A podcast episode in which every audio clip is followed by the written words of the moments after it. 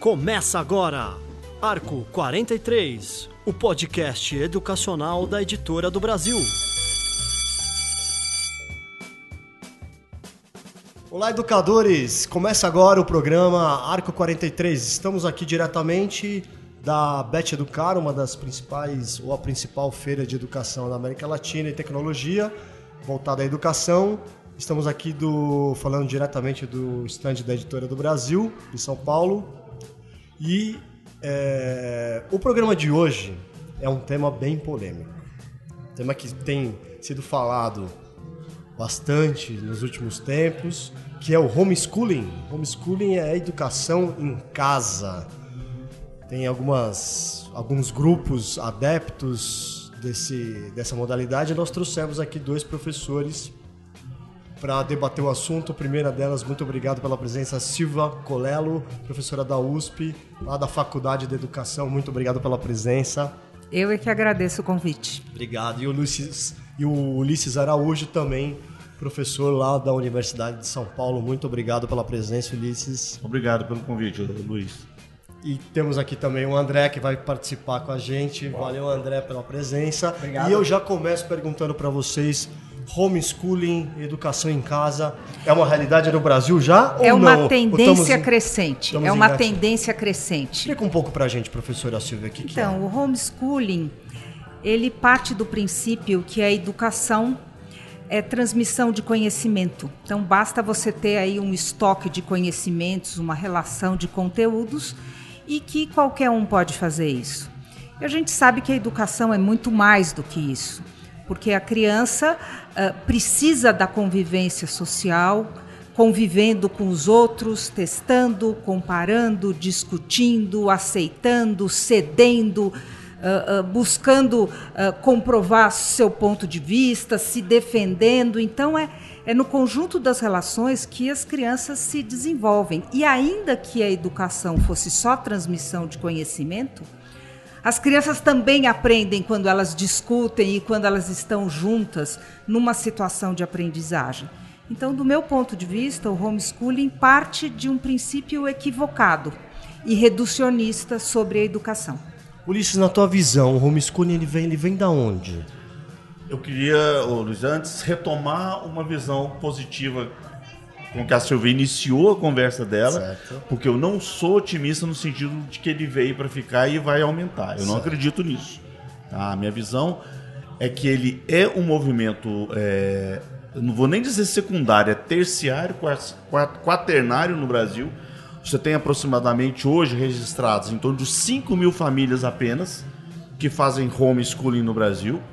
Tá? E, e, evidentemente, essas famílias que têm uma, uma, uma origem, em geral, religiosa, elas têm essa pressão para que, que, que, esse movimento se expanda e garanta este direito, que no Brasil isso não é configurado como um direito até os dias atuais, por isso que há pouco tempo o, o, o governo Bolsonaro colocou uh, um projeto de lei que está em tramitação para que isso seja regulamentado. Então, no fundo, essas 5 mil famílias brasileiras estavam no limbo. Ok. A margem da lei. A, a, margem da lei, porque a lei não dizia nem que sim nem que não. Elas iam fazendo, mas poderiam sofrer sanções. Mas já tinha sido vetado.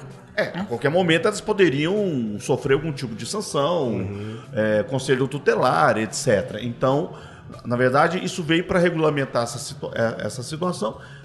Eu acho que tem uma tendência a ampliar, mas não de forma exagerada. Por quê? Porque as pessoas acreditam no, no, no papel da escola, social da escola. É, tem uma série de razões que, com que isso com que isso ocorre. Por que, que existe escola no mundo? Não é no Brasil que tem escola. Você tem escola, eu já estudei muito sobre isso, você tem escola há mais de 3 mil anos. Vamos dizer assim, desde o Egito Antigo você já tem as instituições criadas para formar as novas gerações. Certo? Então não é uma invenção à toa de meia dúzia de pessoas esquerdopatas, ou seja o que for. Certo? É, a escola é um processo, faz parte de um processo civilizatório de todo mundo, seja no Oriente, seja no Ocidente.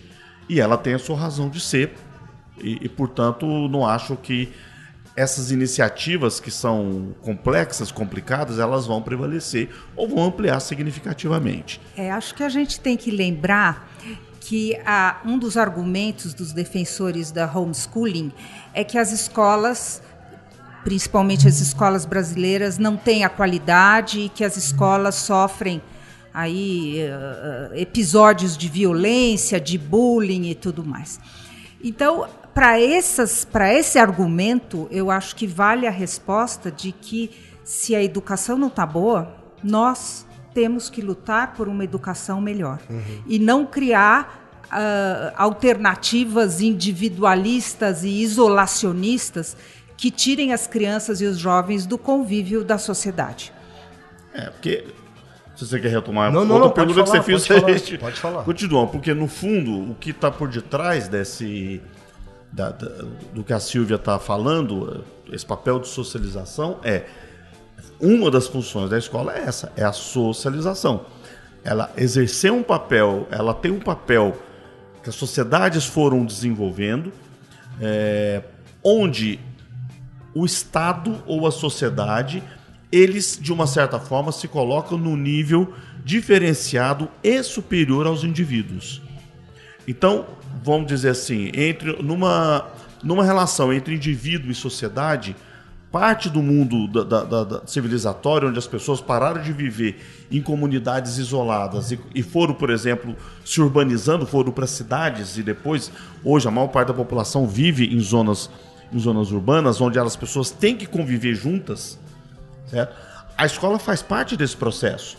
Antigamente, a, a, onde que acontecia a educação? Acontecia nas casas. Lá, o, o, os reis contratavam, por exemplo, um Aristóteles para educar aquele que ia ser o, o, rei da, da, da, Grécia, por exemplo.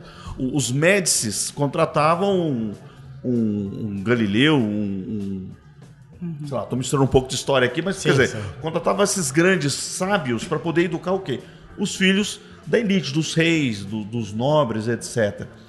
É, porque a escola era só para essa, essa minoria de pessoas, só para as famílias. Então isso se dava no nível familiar.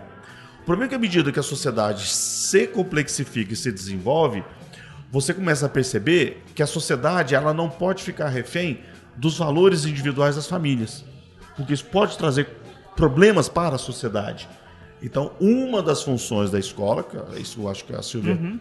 vinha colocando, é exatamente fazer com que as pessoas aprendam a lidar nesses ambientes complexos. E onde é que você vai aprender isso? Não é dentro de casa, você vai aprender isso no espaço público, que é a escola, seja ela pública ou privada, ela é espaço público. Uhum. O outro é a, um elemento de constituição de identidade de cada um de nós. Quer dizer, eu me constituo a partir do outro ou dos outros, vamos dizer assim. Então, trocando isso em miúdos, quer dizer, uma criança que está na escola, ela pode compreender: eu sei desenhar bem, mas não sei jogar futebol. O outro consegue ler mais fluentemente, o outro aprende melhor matemática. Um é mais calmo, o outro é mais violento. Então, é assim: é, é, é nas nossas diferenças que a gente constitui a nossa identidade. Quando você é Inclusive é privado... de me defender de um violento, aprender claro. como que eu me defendo. Onde claro. é que eu vou aprender isso? Claro. Então a escola é, é vida e é também preparação para a vida. E a vida hoje é convivência, é relação, é trabalho cooperativo, é construção conjunta. E isso se dá no plano social, mas também no plano político, se a gente pensar que nos interessa construir uma sociedade democrática, onde haja respeito, onde haja acordos, onde haja uh, uh, a, a, prevale a, a, diferença de opiniões e principalmente o respeito da, da diversidade. Isso na escola é muito importante, né? É muito importante. É, isso, é né? muito importante porque a criança vai viver isso concretamente. Né? A organização do espaço e do grupo escolar a partir de regras de convivência. Né? E de regras que vão sendo construídas ao longo das. O que pode da, acontecer com uma criança, um jovem criado no homeschooling para frente? Que tipo de adulto ele pode se tornar? Olha, eu retomando uma fala inicial da, da, da, da Silvia, que isso é um processo equivocado, vai nessa direção. Quando você analisa hoje o mundo do trabalho, é, qualquer literatura que você olhe sobre o novo, é, o, o, capitalismo do, dos dias atuais, sobre é, o que, que as empresas esperam, o que, que os governos esperam, que tipo de profissional se espera formar, é totalmente contrário ao perfil desse tipo de pessoa. São pessoas que fazem trabalho colaborativo, que são criativas, que sabem trabalhar em grupo, em equipe, que sabem solucionar problemas complexos do mundo real. Nada disso é trabalhado dentro de um ambiente familiar e escolar. Porque ali, retomando a fala inicial, o que vai ser feito? Vai transmitir o conteúdo. Que conteúdo? Vai porque serve para o vestibular apenas. Ou para fazer um, uma prova, português, inglês, mas. Pergunta para qualquer criança o que, que ela faz da escola. Isso é o mínimo. Esses valores talvez possam ser transmitidos na teoricamente, mas não na prática. Não, é exato. Não são vivenciados. Não são vivenciados. Então é. você, você vai explicar teoricamente para uma criança o que, que é convivência, o que, que é respeito, que é o que, que é ética, colaboração, o que é o que empatia. Que é ser, o que é ser desafiado por um, uma pessoa maior que você, ou que torce para um time diferente do seu. E aí você tem que aprender. Onde é que você vai aprender que, olha, eu não posso ir lá e bater nele? Ou talvez as pessoas que sejam adeptas do homeschooling não estejam interessadas nessa parte, e Isso. sim só interessadas no conteúdo. Exatamente. Mas aí, o, eu, quero, eu quero puxar essa, essa conversa porque eu acho que você tocou num ponto importante. Talvez não estejam interessados. Porque eu acho, para mim, este é o segundo lado e que é o lado que prevalece. Tá? Que é o lado religioso. Tá? A grande maioria é, nos Estados Unidos, se eu não me engano, chega a 83%, que é onde isso é mais desenvolvido. 83%? É, do, das 83% dos adeptos do homeschooling. Ah, ok. São religiosos. São pessoas brancas, okay. de, forte, é, de, de, forte vínculo religioso. Ok. Tá? E que, portanto, vamos dizer assim, se caracterizam com um perfil conservador. Perfeito. Quando você vai em países na Europa, você tem países como Alemanha, Suécia, em que o homeschooling é proibido. Porque são, são nações, são culturas que têm um, um vínculo, é, uma perspectiva social mais forte e que simplesmente fala: aqui não, aqui isso é proibido. Nos Estados Unidos, por conta da, da liberdade, das liberdades individuais, etc., você tem um respeito se a família quer fazer individualmente, ela faz. Então, quem geralmente toma essa iniciativa são famílias brancas que não querem com que eles convivam com, com negros ou pessoas diferentes. E principalmente que não aprendam os valores de outras religiões. Então, quando você pensa em grupos conservadores religiosos, são esses grupos, os Amish, coisas assim, que preferem, ou que moram em comunidades rurais mais isoladas, que preferem o quê? Eu vou ensinar, fazer educação do meu filho, porque aqui ele vai aprender o que eu quero que ele aprenda e não vai aprender o que eu não quero, que são é, outros valores. O que está no fundo disso é o controle do conhecimento. É, é, é, é, você Lembra achar que você pode conhecimento... limitar o conhecimento do outro e controlar o conhecimento do outro. Então, eu Quem não... viu o nome da Rosa? Uhum. Sim. Certo? Onde é que estava o conhecimento? Nos mosteiros. Isso é controle, isso é poder. Uhum. Uhum, esse é o problema. Então, quando você diz, quando você decide o que o seu filho pode saber e o que ele não pode saber, você está impedindo que ele alcance outros horizontes. Então, se eu digo, eu não quero que meu filho uh, saiba da existência da sexualidade ou do, ou do, do darwinismo ou da teoria de Darwin, quer dizer, você está limitando a um conhecimento que é um patrimônio mundial, uh, que é um, um, patrimônio da humanidade, esse conhecimento científico que foi construído, e você está impedindo que o sujeito assuma a autonomia de tomar decisões por si só. Imagine esse sujeito no mundo do trabalho hoje.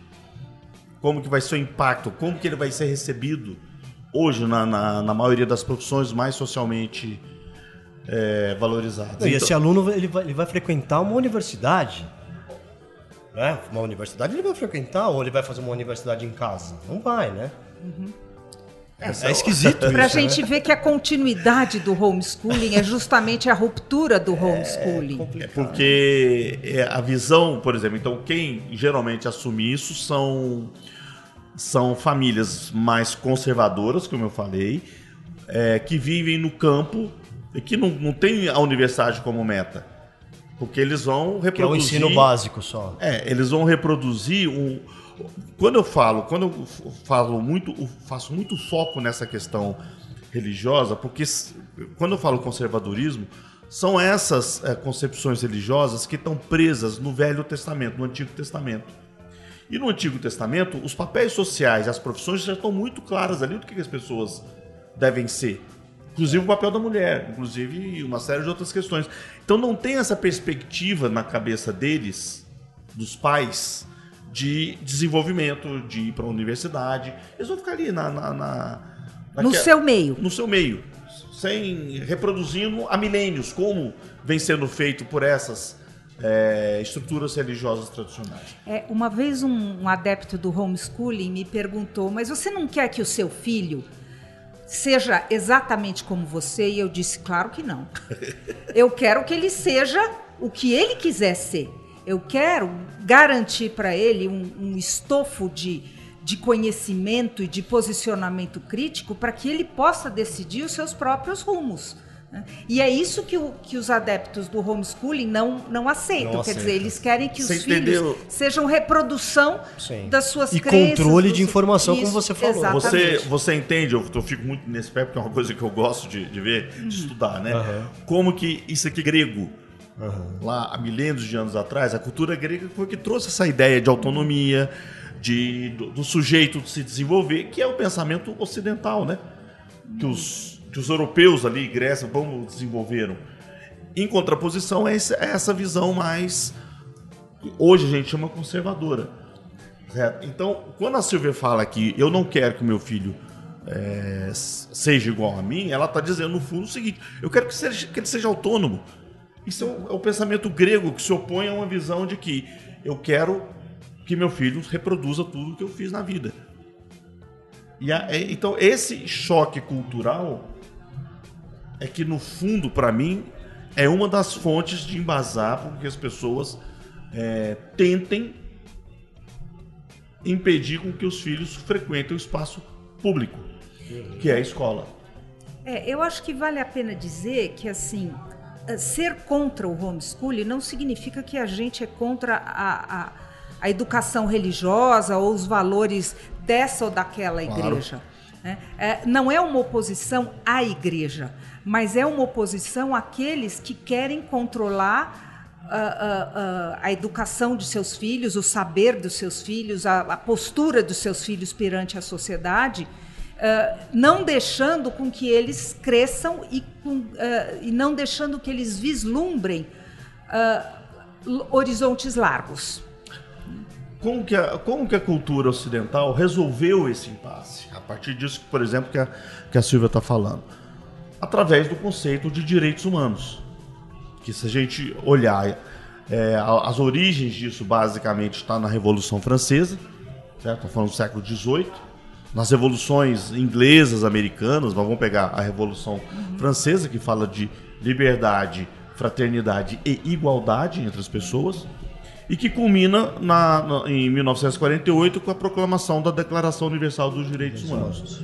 A partir. Eh, quando você traz a Declaração Universal dos Direitos Humanos, é quando você, no mundo cada vez mais conectado, é, onde as nações não estão mais isoladas, não é mais Idade Média, as pessoas não estão mais isoladas como na, na, no, período feudal e, e antigamente, você precisa achar uma base de valores que seja aceitável para todas as religiões, porque elas são importantes, ninguém está negando o direito de, deles, mas que perpasse de uma forma, vamos dizer assim, é, é, de forma transversal a todas as religiões.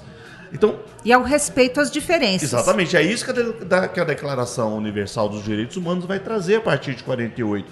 Quer dizer, ela, ela é, basicamente ela endossa os principais princípios morais de todas as religiões.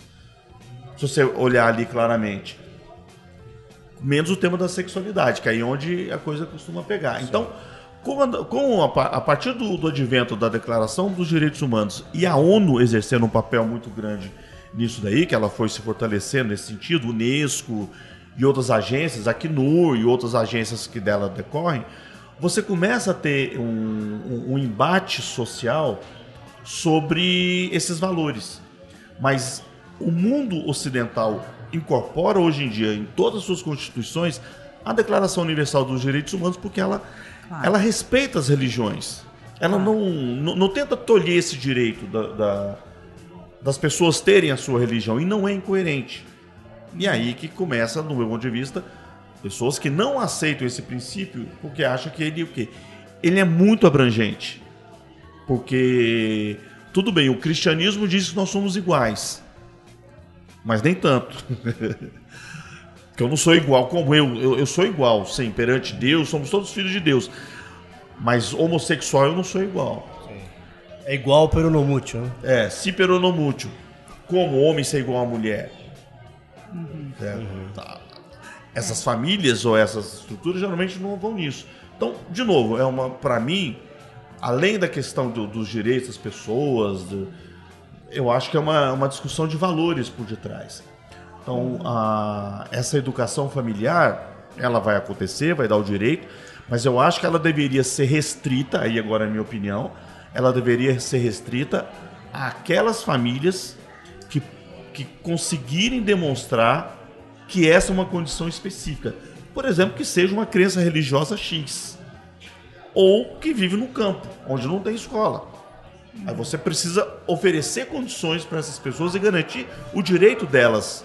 Se o homeschooling, Ulisses, é basicamente, vocês estão falando que é um, uma, uma prática que vem uma religião por trás, por que elas não procuram então uma escola religiosa que tem essa mesma doutrina e fazem isso em suas comunidades? Porque, Porque não eles, interessa. Eles querem evitar a convivência com os outros. Isso. Acreditando que isso pode deturpar o rumo da educação prevista. O problema está exatamente na convivência com isso. outras pessoas. Exatamente. Porque e vão é... deturpar, porque vão ensinar valores que eu não acredito. É um processo educacional de isolamento. É. é. Agora, vamos porque, fazer uma só, conta... Só uma coisa, Silvio. Porque mesmo a escola privada religiosa, ela é pública. Nenhuma escola religiosa diz eu só aceito católico aqui, eu só aceito batista aqui. Claro que não, então senão ela fecha. Uhum. Ela fecha as portas Agora, se ela fizer isso. Vale a pena fazer uma conta muito simples, mostrando que uma criança da educação infantil até o final do ensino médio passa pelo menos, pelo menos por 70 professores que têm formação específica nas suas áreas e que têm formação pedagógica. Será que as famílias têm condição de competir ou de, ou de suprir essa, essa qualidade de professor, para não falar nos colegas, para não falar na convivência entre os alunos. Quer dizer, conviver com 70 professores que têm formação, que têm exigências diferentes, que têm formação pedagógica, quer dizer, isso não é qualquer coisa. Né? Claro. Isso é uma, uma qualidade né, para a educação. Quer dizer, a educação não é se faz com uma família dar conta disso. É. E aproveitar vou fazer uma, uma pergunta. Você discute bastante com defensores do homeschooling. Quando você apresenta um argumento desse, a pessoa, eles têm algum contra-argumento que, que derrube isso? Ou eles, que eles falam? Ou eles falam, sempre batem na mesma tecla? Eles Qual? batem na mesma tecla, Qual é? dizendo: é? eu não quero que o meu filho uh, estude Darwin, eu não quero que o meu filho conheça a homossexualidade, eu não quero que o meu filho é, é, se desvie dos, dos valores religiosos que eu acredito. Então é essa sempre essa postura. E aí entra o papel do, como a senhora falou desde o início, para transmissão de conteúdo. Então eles resolvem isso mentalmente, dizendo: mas eu vou ensinar meu filho português, a matemática, a história, a geografia, para ele fazer prova e. E a gente aprovado. sabe que educação não é uma coleção de disciplinas é. português, matemática, quer dizer, o sujeito tem que construir uma, uma posição em face da vida. O sujeito tem que saber viver com os outros, quer dizer, não é, não é uma coleção de conteúdos, um currículo, uma lista de conteúdos não resolve a educação. Essa, eles resolve. Essa é uma forma equivocada de ver a educação. É. Eles veem assim. Por isso que a gente acaba tendo uma visão crítica, porque essas crianças, elas estão, do ponto de vista da sociedade, perdendo muita coisa E aí, a sociedade vai. é, é, eu costumo usar o seguinte paralelo, tá? É, as pessoas têm o direito de andar no carro sem cinto de segurança? É o direito individual, a pessoa pode alegar. Eu não quero usar um cinto de segurança. Só que o dia que ela tiver um acidente, ela vai para o hospital. Além de, de ter perdas emotivas, afetivas, que pode gerar um acidente como esse, você tem perdas econômicas também. Ela vai para o hospital. O seu hospital é público. É o meu dinheiro, o seu dinheiro que está pagando o, o, a- aquela conta de hospital. Portanto, nesse sentido, num espaço coletivo, a sociedade tem o direito de legislar acima dos direitos individuais e colocar uma lei obrigando as pessoas a usarem o cinto de segurança. E se ela não usar, ela vai ser punida. Vai receber uma multa, ela vai, vai perder um, um monte de coisa.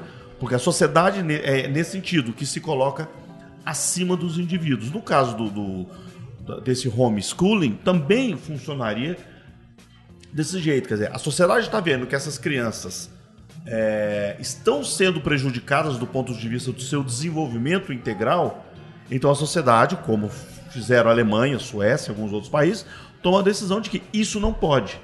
Porque o nosso papel é proteger essas crianças, que são cidadãos do nosso país. Estamos falando aqui especificamente de leis, né, Ulisses? Sim.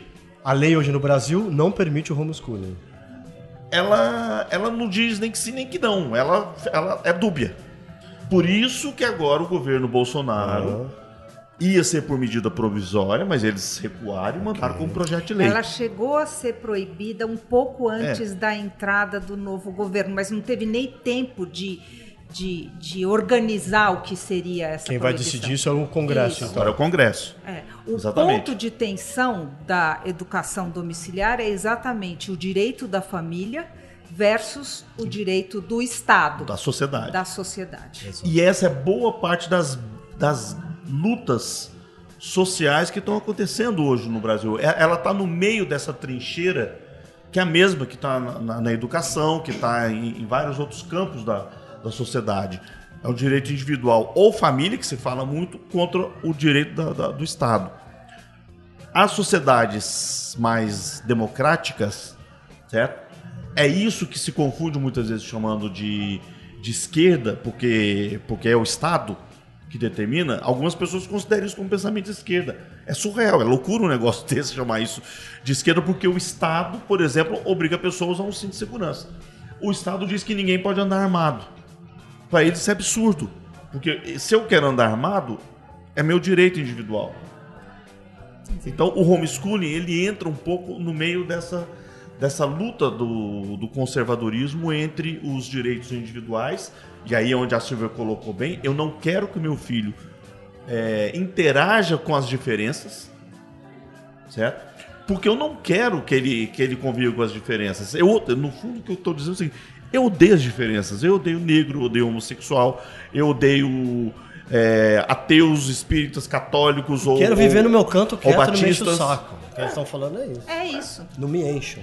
É isso, é isso. Agora, será que uma criança que é criada por uma família que tem essa visão isolacionista, será que essa criança vai, esse jovem, essa pessoa, vai conseguir cursar uma universidade, vai conseguir viver bem numa sociedade democrática onde ele tem que respeitar os outros? Provavelmente é essa não. a pergunta.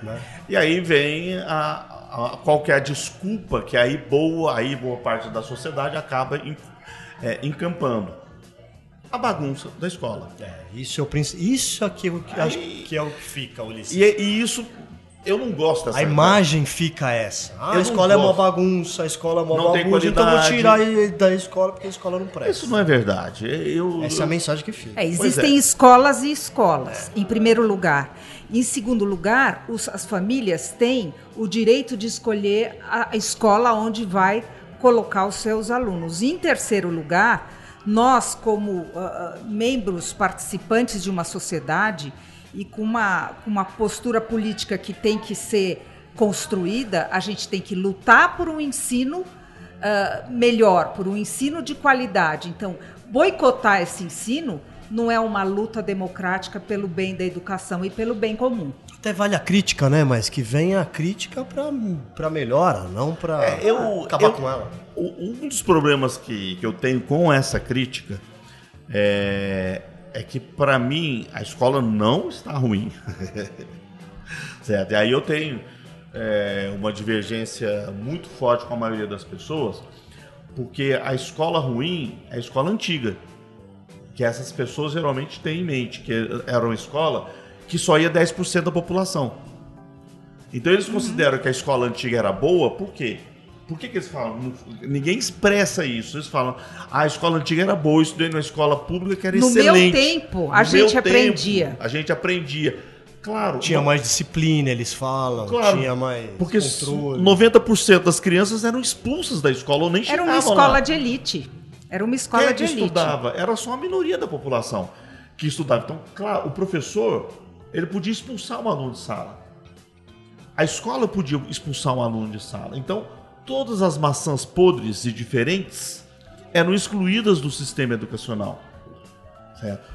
Hoje em dia, e de novo, nós estamos falando de um processo de democratização na nossa sociedade, que enquanto lá no, no, no- no hemisfério norte nós estamos falando do início do século XX, no Brasil isso tem 30 anos, é 1988.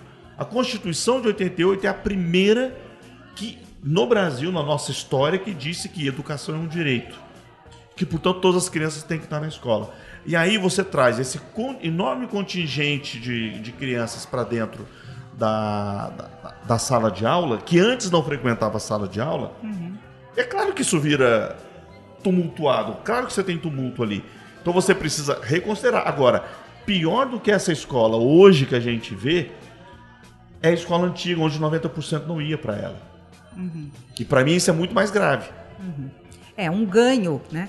Essa democratização das vagas escolares é sem dúvida um ganho e algo que a gente tem que valorizar. Quer dizer, quando o Brasil consegue colocar hoje vagas disponíveis para 98, 99% da população estudantil, isso a gente tem que aplaudir. É uma conquista. É uma É lógico. conquista. Agora, isso não significa que a gente não tenha que continuar lutando para o bem da educação, para o, o ajustamento do ensino ao- ao- aos diferentes perfis de aluno, aos- às diferentes regiões, às diferentes crenças. Então, a gente, a luta pela educação, ela é eterna. Né? Se a gente resolver o problema quantitativo, a gente tem que lutar para a resolução do problema qualitativo. Agora, eu concordo com o Ulisses, a gente não pode ter essa posição saudosista de achar no meu tempo era assim, porque o, o- o tempo do passado não é o tempo de hoje, não é a nossa realidade. E a escola tem que lidar com a realidade dos alunos. Eu costumo brincar porque eu, como hiperativo, as pessoas como eu foram excluídas da escola. Elas eram expulsas da escola. Eu costumo brincar. Os talvez- hiperativos, né? Os hiperativos, os- Aham. as pessoas com, com deficiência, elas eram expulsas da escola. E muitas vezes as pessoas mais inteligentes, que eram aqueles que questionavam, que perguntavam, que não se conformavam com o processo de submissão à autoridade do professor. E é isso que o capitalismo, nada disso nós estamos falando aqui, é, é- é isolado do capitalismo. O capitalismo, à medida que a gente saiu do, da- daquele capitalismo industrial, vamos dizer assim, e, come- e a gente começa a entrar hoje numa outra lógica do, do capitalismo, sociedade da informação, do conhecimento, o que, que ela quer? Ela quer pessoas criativas. Ela não quer pessoas submissas que ficam ali simplesmente reproduzindo o que o professor escreveu na lousa, o que falou. Então, você tem uma outra dinâmica hoje. É, Eu, tô- eu hoje tenho feito muito essa, essa discussão política, até por causa do, do, do- do- momento que, tá, que tá, a gente está dentro do Brasil, com essas ideias dentro do Ministério da Educação, que defende o homeschooling, que defende toda uma visão mais conservadora de educação. E, e eu costumo dizer que esse tipo de ideologia não sobreviverá. Porque educação não é uma coisa de ideologia de esquerda e direita, que nem as pessoas estão falando. É questão de Estado, é questão de economia. A, a, a, a indústria o comércio, essas pessoas precisam de uma, de, de uma mão de obra É, e é também diferenciada. e é Você acha que eles vão também- deixar o, o- o governo lá em cima ficar botando a educação para baixo que nesse mundo? Claro que não. Você vê que hoje, ne- nessa semana que nós estamos aqui, a maioria da imprensa encampou a pauta contra os cortes na educação. Não é à toa. Inclusive a Folha de São Paulo, o Estado de São Paulo, o Globo, Todo mundo. Todo mundo. Não é à toa. É porque aí nós estamos mexendo numa, numa questão de Estado, de sociedade. A gente precisa de, uma- de- de pessoas inteligentes, bem formadas. E a gente precisa assumir o compromisso de formar as novas gerações. Isso. Não se trata de garantir a formação de um ou de outro ou de pequenos grupos, mas de formar a nova geração, porque afinal de contas a gente vive nesse estado político com essa com esse tipo de organização e tudo que a gente não quer são mentalidades isolacionistas, individualistas e, e- e que discriminam e que não aceitam a diversidade. O que que as escolas militares têm? Ou se elas têm alguma coisa de diferente das escolas normais que eles gostam tanto de citar os exemplos das escolas Disciplina. militares? Disciplina. Submissão. E a escola de Submissão. hoje, na visão de vocês, passou um pouco do limite nessa questão de disciplina? Quer dizer, foi, foi muito permissiva? Porque a reclamação deles é que a escola ficou permissiva demais, que, que, que pode muita coisa, que tudo pode, que virou balbúrdia. É- é complicado. A Nós generalização- erramos. Vamos fazer aqui uma, uma meia-culpa se ela for. Sabe por que, que eu tô rindo?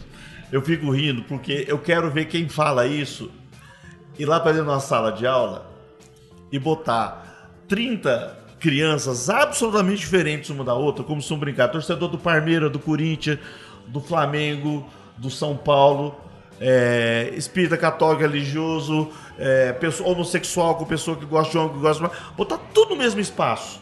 Sim. E você, professor, vai lá Administrar esse caldeirão. administrar e dizer que, olha aqui, vocês, vo- vocês têm que aprender, certo? Não, e, e não pode se matar, não pode bater, não pode fazer, Não fazer pode nada. gerar E eu, discussão, conversar. e eu não posso te expulsar na sala de aula quando você me irritar. Certo? Então, você tem uma perdição, vamos dizer assim, porque essa é uma leitura que eu fiz, que eu já escrevi bastante sobre isso, a Silvia conhece. Né? Porque, para mim, o que está equivocado é porque essa escola que recebeu 98% das crianças, os professores continuam querendo dar aula lá no século 18 e 19. Aula transmissiva. Acabou, não tem como funcionar essa sala de aula, essa escola. Então, não é que a escola se transformou, ela, ela se transformou desse jeito porque ela se democratizou. Então, a escola precisa se reinventar e precisa mudar. Mas, e é por isso que vem o discurso dos militares. Então, a hora que você vê as escolas militares, certo?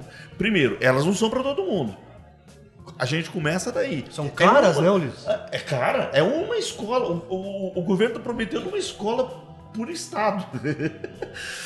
Onde eles estão fazendo experiências no Distrito Federal, em Goiás, eu conheço que eu sou de Goiás, eu conheço as experiências que estão sendo implementadas lá. É o seguinte, é para 10% da população, de novo, como era lá nos anos 70, nos anos 60. É um retrocesso. É um retrocesso achar Funciona, que... funciona, mas eu tenho que, mas eu não posso ter a diversidade lá dentro. Por que, que é um retrocesso, Silvia? É um retrocesso porque a gente vai se espelhar num modelo de, de, de antigamente que não é mais a realidade de hoje. Quer dizer, é você querer fazer uma educação de ontem para a realidade de hoje. E como eu disse, a gente tem que lidar com a realidade que nós temos. Você me pergunta, bom, mas a escola não foi longe demais, os professores não estão liberais demais. Eu acho que assim, o mundo é dinâmico, o mundo está se transformando. E se a escola tem problemas, e a gente sabe que tem. É porque o mundo tem problema. É porque o mundo. E, e assim, e é na escola que a gente tem que arrumar os caminhos para lidar com esses problemas. né? Então, aquele professor que diz eu não dou aula enquanto tiver bagunça, ele está equivocado também, porque tão importante quanto dar a aula é ah, ah, ah, tecer relações de respeito e de disciplina e de Trabalhos organização. coletivos. Trabalhos coletivos. Você entendeu que isso nós estamos falando, querer ou não, você trouxe o tema da militarização, ela é prima, vamos dizer assim, do homeschooling. Uhum. De novo, nós somos, no fundo, nosso discurso, nós estamos dizendo, são concepções antigas São. De É educação. porque eles acham, aliás, acham não, eles têm certeza de que a educação de ontem era muito melhor que a Isso. educação de hoje. É uma premissa. Eles, É eles- por isso que eu estou trazendo É essa isso. discussão. Eu não concordo que ela era boa, porque ela era só para 10% da população. É isso. Então ela era legitimada por uma classe dominante, porque o pobre, o, o escravo, o filho do escravo, não precisava estudar. E o aprendizado era diferente. Era um aprendizado mais decorativo, mais cartesiano. Por quê? Hoje se faz pensar. O que que o capitalismo é precisava? BNCC é diferente. Claro. O que, que o capitalismo precisava do ponto de vista de mão de obra? Até a quarta série, saber ler e escrever. Operar um, um arado, uma, uma máquina simples. Não era um computador. Então, você não precisava de uma mão de obra mais qualificada, do ponto de vista do capital, de uma mão de obra mais qualificada, que, que vamos dizer assim, que aí eu precisava investir mais na, na, na educação. Então, bastava a quinta série. Bastava ler, escrever e, E saber as quatro operações. e formar, Exato. e formar meia dúzia ou 10% da população de médicos, engenheiros, que é o que, que é o que continua, de uma certa forma, acontecendo. Só que agora, porque esse, essa próxima batalha que, que vai estourar ainda, que já está em, em campo no Brasil, essas pessoas, os 98% que, que se formaram, que, que começaram a se formar a partir de 88, tá, começou em 88. Mas que isso tomou corpo foi agora no, nessa década, vamos dizer assim. Que essas ex-crianças estão começando o quê? Querer entrar na universidade. E aí, por isso, a pressão agora para que a universidade se democratize. Inclusive a nossa, a Universidade de Claro, São Paulo. claro. Certo? Ela não pode ficar ali fechada abrindo eh, 10 mil vagas por ano. Aí vem um, um governo numa tacada, oferece 300 mil vagas de uma vez, ganha eleição. Porque as pessoas querem estudar. Claro. Os jovens querem estudar. Eles agora se formaram e eles querem, eles querem estudar. E, e é um direito deles querer estudar. Então, isso é um embate hoje. Isso foi resolvido no Brasil, aumentando o quê? A, a quantidade de vagas no, no ensino superior privado. Isso foi o caminho que foi encontrado. Só que agora esse caminho ele bate num teto do ponto de vista financeiro, da condição financeira das famílias de pagarem. Aí Você tinha os programas de financiamento, aí tira o programa de financiamento, e aí de novo você volta na visão de dividir a sociedade entre os que têm condições e os que não têm condições de pagar. Este embate, ele, vai, ele está latente e vai voltar com força, com certeza. Nós vamos ouvir muito dele ainda. Porque a- os jovens, como você falou do homeschooling, esses jovens vão querer entrar na universidade. E aí? E na universidade, onde ele vai conviver com todos os outros. E ele tem que estar preparado para viver, pra viver nessa sociedade. E eu penso não só na convivência dele na sociedade, mas a convivência profissional. Quer dizer, que tipo de médico ele vai ser, que tipo de engenheiro ele vai ser, que tipo de administrador de empresas ele vai ser. Aquele que trabalha sozinho? Coitado desse médico Ele não em tem dia. mais espaço para isso. O mundo não dá mais espaço para isso.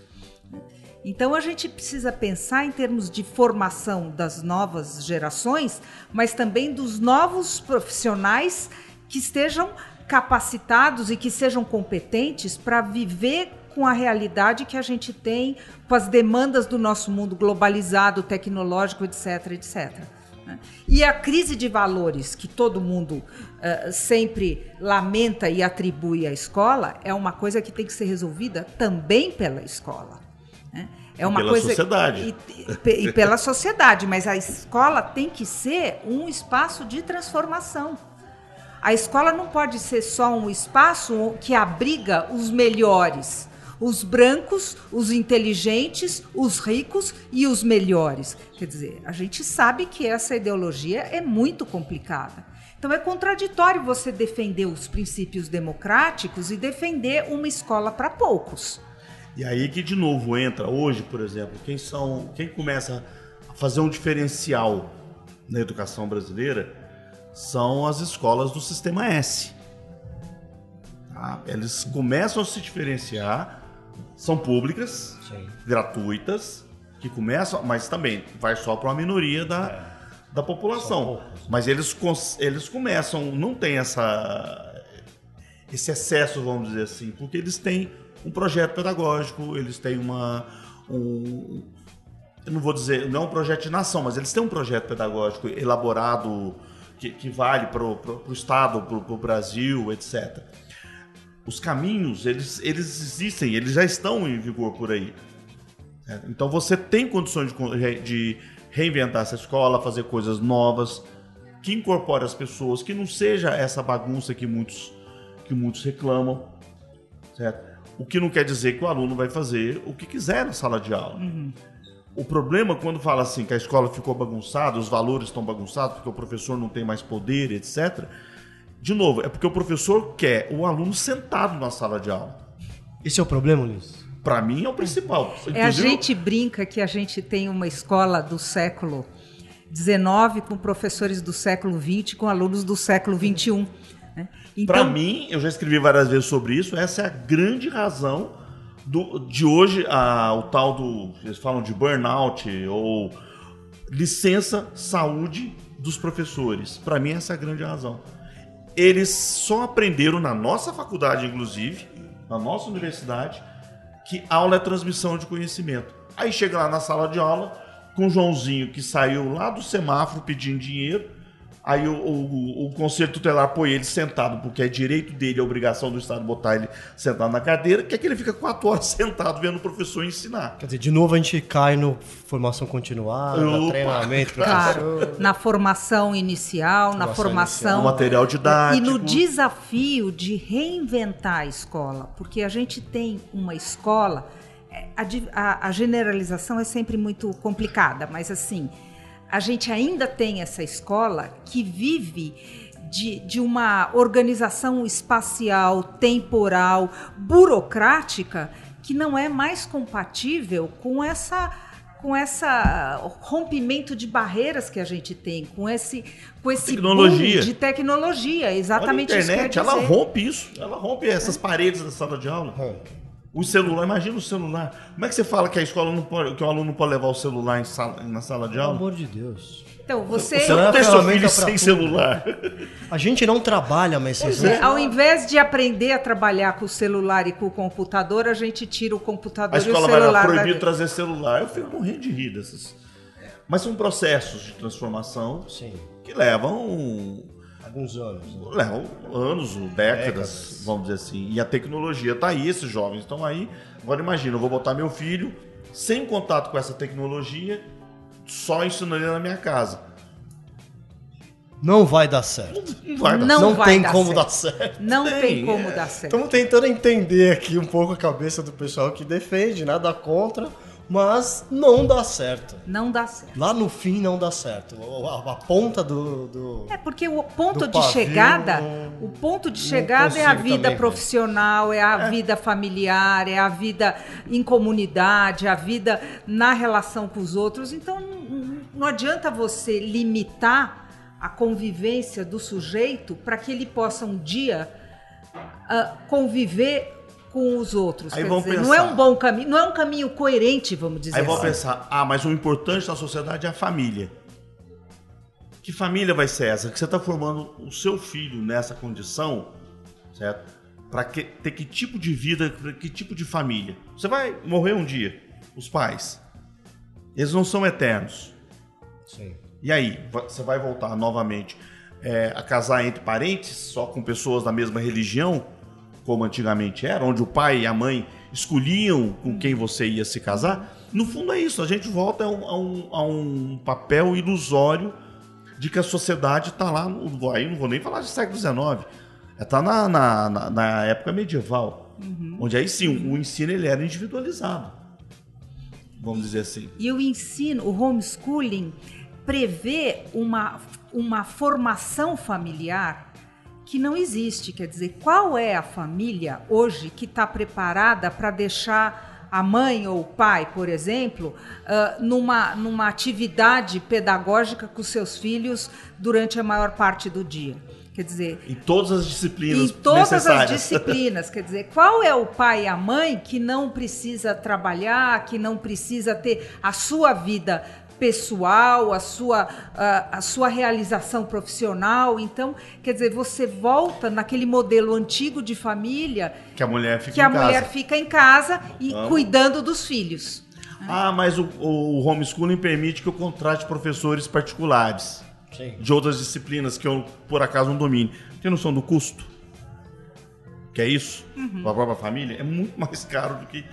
Porque você pagar um professor é, é mais barato pagar. Na escola.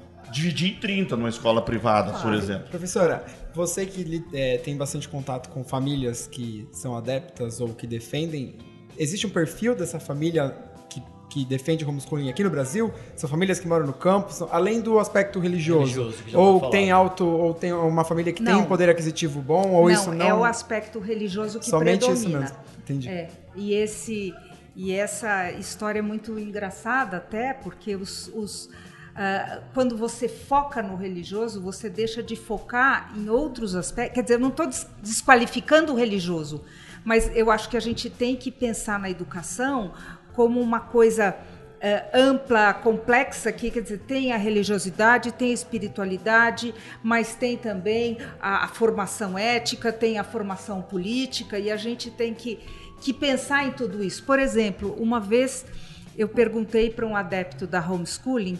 eh, você não tem interesse em ensinar o seu filho a jogar futebol, a jogar basquete? Esportes coletivos ah, serão coisas proibidas na educação dos seus Boa filhos? pergunta, qual foi a resposta? E aí eles dizem, não, mas na hora de aprender a futebol, futebol eu levo no clube. Aham. Mas daí acabou a coerência do homeschooling, quer dizer, se o seu filho vai viver no clube para aprender a jogar futebol, então ele vai logo de uma vez para a escola para aprender tantas outras coisas que ele tem que aprender. É que a visão dele da escola é uma visão deturpada, é uma visão da bagunça, da do que pode tudo. É mais do medo dos valores É, exato. de que, que vão É ensinar. o controle de informações, foi aquilo que a gente falou. Ele quer controlar a informação É. que, que E o vai- Como se isso cerceamento fosse do possível, sujeito, é. Como se isso fosse possível nos dias atuais, com a tecnologia presente. Gente, com a tecnologia sociais, presente. A pessoa não vai usar redes sociais? Ué, Né? E existe uma maneira de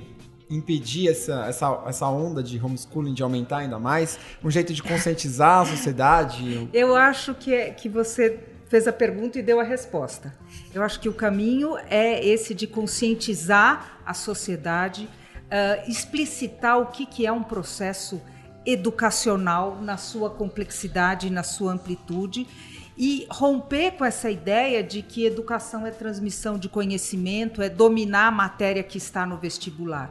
Educação é você se formar como, como um ser humano completo, profissional, afetivo, ético, político, profissional. Então a gente não pode limitar a educação à transmissão de conhecimentos. E vou dizer mais: nenhuma família dá conta de fazer isso do jeito que deveria. Com qualidade. Vamos Com falar de qualidade. qualidade, né? Será que existe um pai ou uma mãe que consegue ensinar química, física, biologia, literatura, língua portuguesa, ah, educação física, artes, quer dizer, quem- Botânica, quem genética. é esse super-homem ou super-mulher?